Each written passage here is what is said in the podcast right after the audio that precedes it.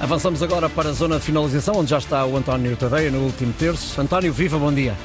Olá, bom dia, Ricardo. Ora bem, o Benfica vem de uma fraquíssima noite europeia, perdeu no País Basco por 3-1 com a Real Sociedade. Os Leões ontem, sem grande brilho, eh, ganharam por 2-1 eh, ao Rakov da Polónia. Mas, em bom rigor, há um derby marcado para domingo, às 8h30 da noite, no Estádio da Luz. Eu recordo que o Sporting, nesta altura, é líder uh, do campeonato. O Benfica está em segundo, há uma diferença de 3 pontos: 28 para Sporting, 25 para, para Benfica. António, uh, independentemente de quem está melhor ou de quem está pior, quer na classificação, quer até do ponto de vista daquilo que é o jogo jogado, há, há sempre, uh, estes jogos têm sempre um caráter muito imprevisível. Eu diria, no caso em concreto, que o Benfica está um bocadinho mais pressionado uh, pela distância pontual de 3 pontos hum, e o, e o treinador do Benfica é tam... sim, não é grande, estamos muito longe do fim do campeonato, mas o Benfica está um bocadinho mais pressionado, joga em casa, tem essa vantagem, se hoje em dia é uma vantagem, mas de facto é uma vantagem. O treinador dos encarnados também está um bocadinho bocadinho uh, mais eh, pressionado, dados os, os, últimos acontecimentos e os últimos resultados, apresentam maior pressão, mas também é um facto que se ganhar estas coisas alteram-se de um momento para o outro, porque o, o futebol vive, vive derrotados. O que é que perspectivas para o jogo de, de domingo à noite? Olha, eh, este é, é, é, um jogo especial, conforme disseste. É um jogo que marca sempre, é um jogo que de, hum, centra à volta dele uh, sempre a, a, maioria dos adeptos de futebol em Portugal e por isso é sempre um jogo marcante.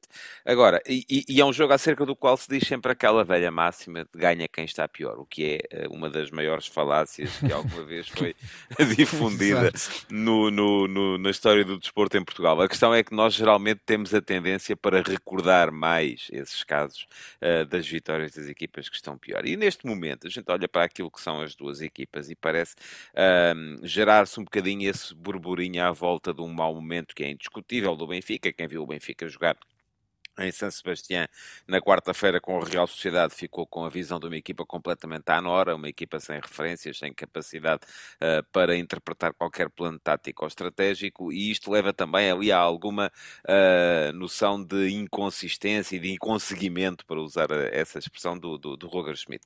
Uh, mas a verdade é que o Roger Schmidt, se ganhar este jogo, é líder, não é? E, portanto, isto acaba sempre por ser um bocadinho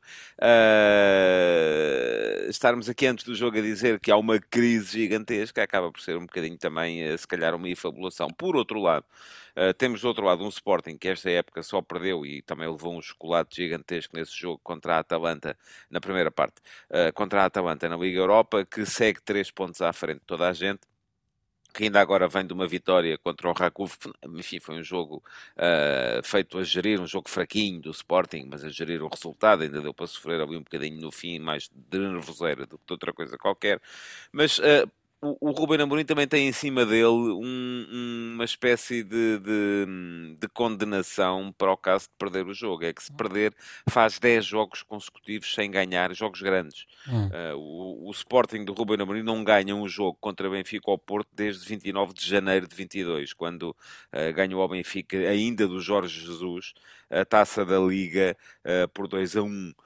Portanto, também é um bocadinho entra também acima do Amorim um bocadinho esse espectro do, do, tal inconseguimento de, se não, se não conseguir ganhar mais este jogo grande, porque é uma equipa do Sporting que tem mostrado quase sempre argumentos, tem mostrado futebol, parece-me que neste momento, se olharmos para aquilo que é o campeonato, parece uma equipa mais bem conseguida entre os quatro uh, candidatos ao título, em condições normais o Sporting uh, está melhor, uh, mas se mais uma vez claudicar num jogo deste calibre, começa também a gerar-se ali à volta do Amorim um bocadinho essa ideia de que não é capaz capaz de se impor neste tipo de jogos. Uhum. Portanto, tanto um como o outro entram em campo com alguma pressão. A do Ruben Amorim esta, de ter que provar que quando as coisas são a sério ele está lá para responder, e a do Schmidt também é de mostrar um bocadinho que não anda perdido, porque é isso que parece, neste momento é que parece que o, o Schmidt não sabe muito bem o que é que há de fazer com os jogadores que lhe puseram à disposição.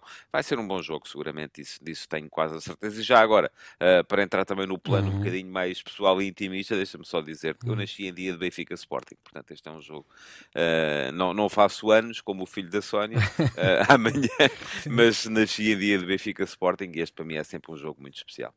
Obrigado, António. Voltamos a encontrar-nos na próxima terça-feira para, para o último terço.